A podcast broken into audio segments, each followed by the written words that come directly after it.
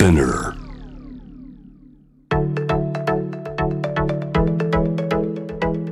伊藤忠 Dear Life, Dear Future Brought to you by 伊藤忠 SDGs スタジオ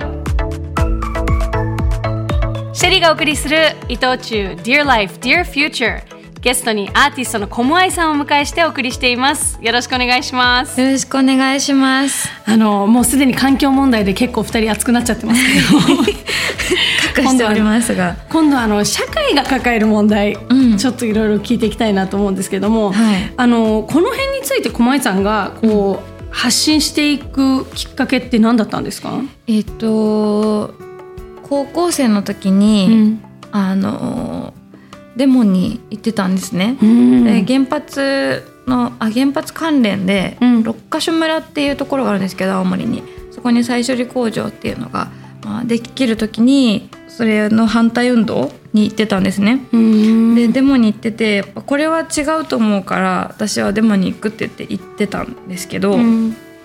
なんかその中で自分があの人一人分のインパクトしかないっていうのがなんか悔しくてすごい欲張りだったんですようね。んもっと発言力が欲しいしなんかこういうふうに考えてる人がなんかこう芸能界だったりとか音楽業界にもっといたらいいのになとかって思ってたんですね子供ながらに。それが結構その後そのポップな活動をしていきたい原動力にもなっていて、うんうん、でもやっていく中でなんかこう有名になってきたらなんかいろんな人を傷つけないためにやっぱこれは言わないでおこうとかそういうことも結構がんじがらめになってきて難しいことも感じました。うん、うんうんうん。今までで言うとやっぱりこう芸能界にいて、うん。政治にこう口を出すみたいなのって、政治的なことを言うってすごくタブーだったじゃないですか、うんうん。今でも正直全然やっぱり海外のメディアを見てると、はい、それに比べると日本ってやっぱりすごくタブーだなって思思うんですけど思います。それでも声を上げた理由って何だったんですか？うん。まあ、だからこそ声を上げてるって感じですかね、うん。みんなが言ってるような世の中だったら別にそこまで声上げないと思います。うけんど、なんかあまりにもこんなに政治のことを話さないのとかが異常っていうか、もうそれが元凶だなって思ってるのであと環境問題のことを考えてもその日本でなんて言うんでしょうこう環境を悪化させてるのはなんか国民だみたいな。私たちの生活だって思いがちなんですけど、うん。実はもっと大きな枠組みで変えれることっていっぱいあってむしろ政策を変えようっていうふうにあの思うといろんな案が出てくるはずなんですよ。火力発電とかも本当そうですけど、うんそうなってない理由って私たちが政治参加してないっていう、まあ、すごい単純なこと。なるほど。そうそう。だからうん。怒りがあったらやっぱ政治に参加した方がいいって思うし、うん、今回の衆議院選挙はで、二階堂ふみさんやはい。菅田将暉さんあと小栗旬さんたちと一緒に投票を呼びかけるプロジェクト「投票はあなたの声」というのに参加されたんですよね。そうです。うんうん、そうこれはでも本当声かけてもらってはい。参加しただけなんで、もう私はなんか本当に大した仕事してないんですけどいやいやいやその作って企画してくれさった人たちが本当すごいなと思って、うんうん。あと私よりももっとなんか大きなリスクを背負って参加した人もいたと思うので、うん。それはすごく尊敬します。すごい話ですよね。みんなで投票行こうよっていうこと自体がリスクってどんだけタブーかなと思いますどんだけタブーなって感じですよね。本当そうですよね。いやー本当に不思議ですよね。本当不思議な話で。うん。でもその投票はあなたの声ってこのプロジェクト自体はすっごい見てくださった方がたくさんいらっしゃったんですけど、うんなんかそのなんでしょう。それが届いてない人たちもやっぱいっぱいいるっていうこと、うん。でむしろそういう届いてない人たちのためのなんかその人たちの生活を守るために政治が今の政治でももうちょっと変えなきゃいけないのに、うん。あのそれをどう政治を変えたらうん自分たちの生活が良くなるのかとか守られるのかっていうことまでは議論できてないっていうことをすごい身に染みて感じました。なるほどね。そう。だ学歴とか、うん。か学歴がやっぱ高い人の方が政治の話あなんかついていけたりするみたいな結果を今回見て、うん。うーんと思思ってそれはもう数字でなので人それぞれだから一概にはもちろん言えないんですけどうん。なんかそこにも分断があるなと思って難しいものになってるところをどうやって具体的なこととしてうん。議論していけるかっていうふうに思って実際この政策どう思うみたいなのは、うんなんかこうやって表に出ている人たちだけじゃなくて、なんかいろんな場で議論されるようになったらいいなっていうふうに思います。そうですね、うんだからそのためにもやっぱり有名人とかがそういうは発言をしてもいいみたいな空気になることも結構大事かもしれないですね。そうですね。なんかうん全員分かってないんで、政治のこととか。そうそうそうそう。そう。いや本当そう思います。ううん。ん。うん。分かってないからなんか0か100かは絶対なくて、うん1から99の間の、なんか興味のその差ぐらいなんで、で人と話すことで知ることってすごいありますもんね。うんうん。うん、だから対話が大事ですそう。なね。んか誰かがだから完璧だと思ってうん。見ないでほしいですね、ううんん、だし言う方も別に絶対完璧とか無理だから今今分かるベストで発信をして、うん、何か言われたら考え直したりどうかなって検討したりしてうん、それでいいじゃんって思いますね。そうですね。さあ番組では心が豊かになる自己肯定感が上がる取り組み「ハッシュタグセルフリスペクト」を募集しているんですけれども小前さんのセルフリスペクトははい。何ですか、えっと、パワーシフトはもしやってない人がいたらめっちゃおすすめです。パワーシフト。はい、はい。あのなんか家から出てる、うん。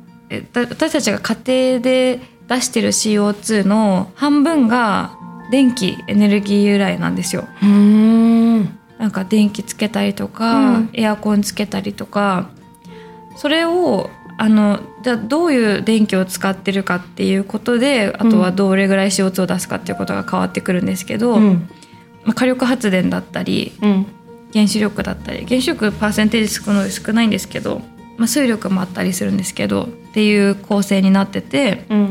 で今電力自由化しててそれぞれの家庭でどこの電気を買うっていうことはあの決めれるのではい。変えれるので、ぜひあのいろいろ再生可能エネルギーのうん。多い割合が多いできれば100うん。の100%の電力会社を選んで、うん。ぜひそこにあの契約をし直してください。うん。それがパワーシフトでめっちゃ簡単でへえあの本当2分ぐらいでできるんですよ意外に。そうなんだ。契約変えるとかめっちゃ面倒くさそうって思いません？面倒くさそう。でもあの携帯のキャリアの契約とかより早いです全然。へえ。とか w i f i とか開通するよりも全然楽、あそうなんですうん。ね、あのなんか買い物するぐらいのフォーム書き込むぐらいですよ。へえ。住所書き込むのとかと同じぐらいの。であの必要なのは電信表電信表ってあるじゃないですかあの、うんうん。入ってるオレンジのあなたが今月このぐらい使いましたよの。そうそうそうそう、電気。あれがあると,、えっと必要な情報が載ってるので。へえ。やります私まあでも狛江さん。ぜひ。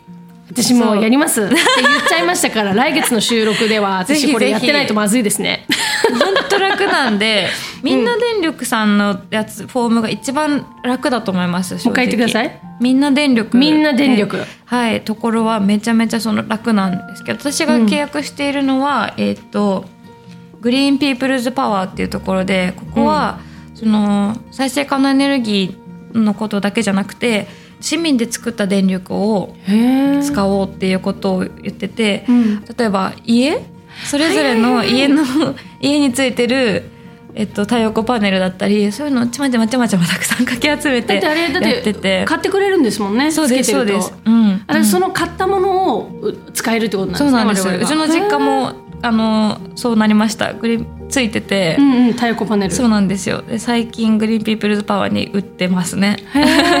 父親に売ったら「やる?」か言そうそう。素晴らしい。やりたいとか言って。言ってであのもしどこにしようっていうふうに迷迷ったりとか、うん。あとはあの住んでる場所によって契約できる電力会社がそうですよね。はい、選択肢が変わるので、うん。パワーシフトって調べていただけるとうん。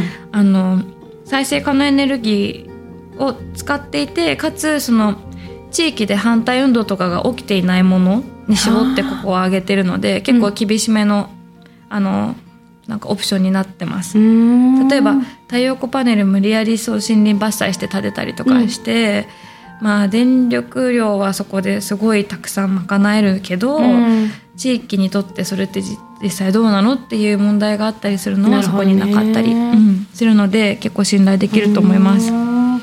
環境問題を考えたり、はい。こうこういうことに取り組むようになって、うん。なんか生活って変わりました？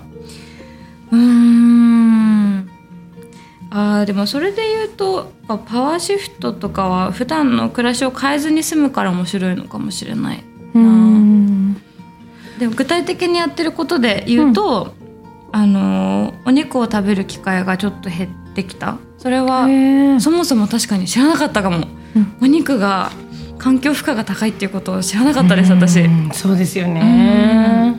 例えば同じ1ポンドのタンパク質取るんだったら大豆とかで置き換えたりすると、あのものすごく環境負荷が減るっていう。あと、まあ、この人口が増え続けてる中で全員が肉食になるともう、うん本当に地球が持たない。だ農地が足りないんですよね。そうですよね。農地が増えてる原因のそう一番大きなのが私たちが食べている肉？うん、牛だったり豚だったりを育てる餌を育てるのが、ね。さらにすごい量かかってるってういうん。ことですよね、あとはメタンガスの問題もありますようん。ね家畜は。うん、環境問題考えてると私もうん。本当によく思うんですけど、うん便利になりすぎてしまったんだそうですよね。あとやっぱ清潔になりすぎちゃったなっていうのそれは日本で特にありますよね。あうん。の果物とかはい。にプラスチックのバッグとか私はいらないなと思うんですけど、私もこの間この間って昨日なんですけどスーパーで、まあ、いろいろ野菜とかバーって買って自分のエコバッグを準備して、財布を準備してってパッ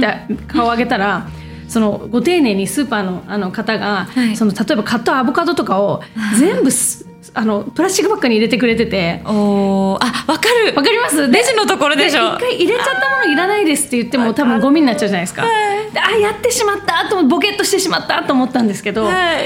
すごく私その時思ったのがだって売り場にある時に、はい。みんなアボカド触ってるわけじゃないですかいろんな人が。そうですよ。でそのいろんな人が触ったアボカドを このタイミングでプラスチックの袋に入れて何から守るの？と思って帰るためよくだけで。言った。本当 それっす。なんだけどもうもちろんね向こうはそういうふうにしなさいって言われてされてるわけだしそれが仕事サービスと思っってそうやられてるんでしょ特うけど。にちょっと高級めのスーパーでそれありません？いやそうねサービスみたいな。そうなんですよ。ねだからさも もちろん悪気があってじゃないけど、なんかもうちょっとそういうところから一個一個疑問持たなきゃいけないよなと思って。そうですね。いやでもあのー最近結構あの察してくれることもあります。聞いてくれたりとかね。ちょっと顔色見てくださるパターンもあるなって思ったりしますけど、結構最初の方はん。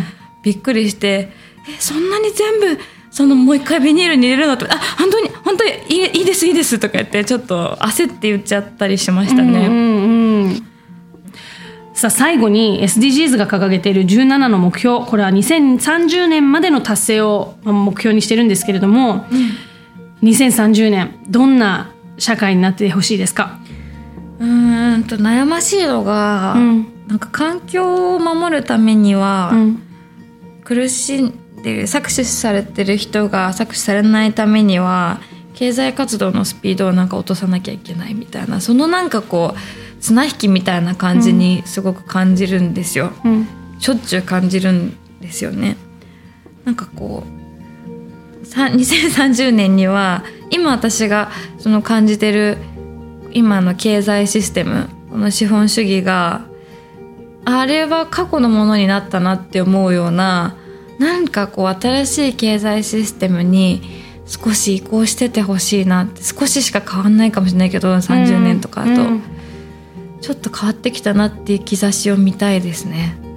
うん。うん。昔そんなにいっぱい物買ってたの？みたいな。そうそうそう、うん。うんうんうん、そんなに消費しなくってよくないとか、もしくは自分たちの感覚がそんなに経済活動を早くすることって私たちの生活の幸せにつながってないよねってその一般的にかわな感覚が変わってったりとかするっていうこともその一つかなとは思うんですけど、うん。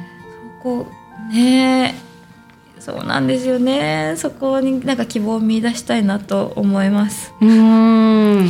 なんかでも、そのそれってすっごく大きなことだけど実際結局一人一人の感覚うんうん。が変われば一瞬で変わると思うんですよ消費なんて。それはそうですね。だって売る側が決めることじゃないから、うん。買う側が決めることだからそうですね。実は私たちができることの一番大きなことってこの消費の仕方を変える、うん。だから、ね。投票もそうですけど、うんうん。ある意味ねそのなんかそれ確かに2030年をすごい一つの分かりやすい物差しになりそうですね。ううんんねえ本当にお願いします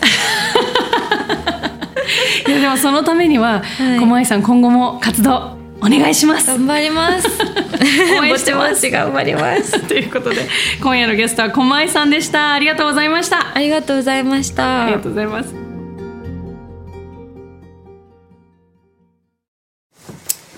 これがケニアのバラです。たくさんギュッと花びらが詰まっていてそして茎も太くしっかりとしています。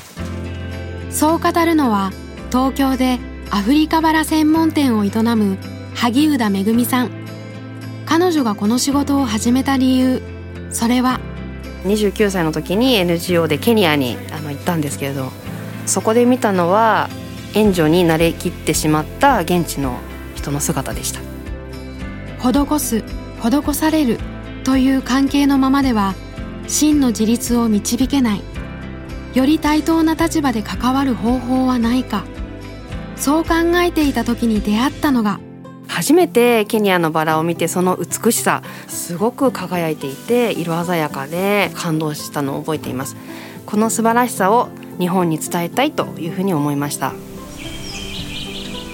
彼女が契約する農園にはルールがある。児童労働がないこと。フェアな労働条件であること。そして環境に配慮した栽培であること。どんなに輸入量が増えても働く人が幸せじゃなかったら意味がないので幸せな人も増やし同時にビジネスとしても回るっていうモデルができたらいいなっていう思いでやっていました。さらには空輸に伴う CO2 排出にも配慮し売上の一部を植林活動に寄付する取り組みも行っている。これからもサステナブルな方法でアフリカと日本に幸せな循環を増やしていけたらと語る萩生田さん。彼女の胸にあるものそれはその商いはみんなが幸せかどうか。ディアーライフ伊藤忠商事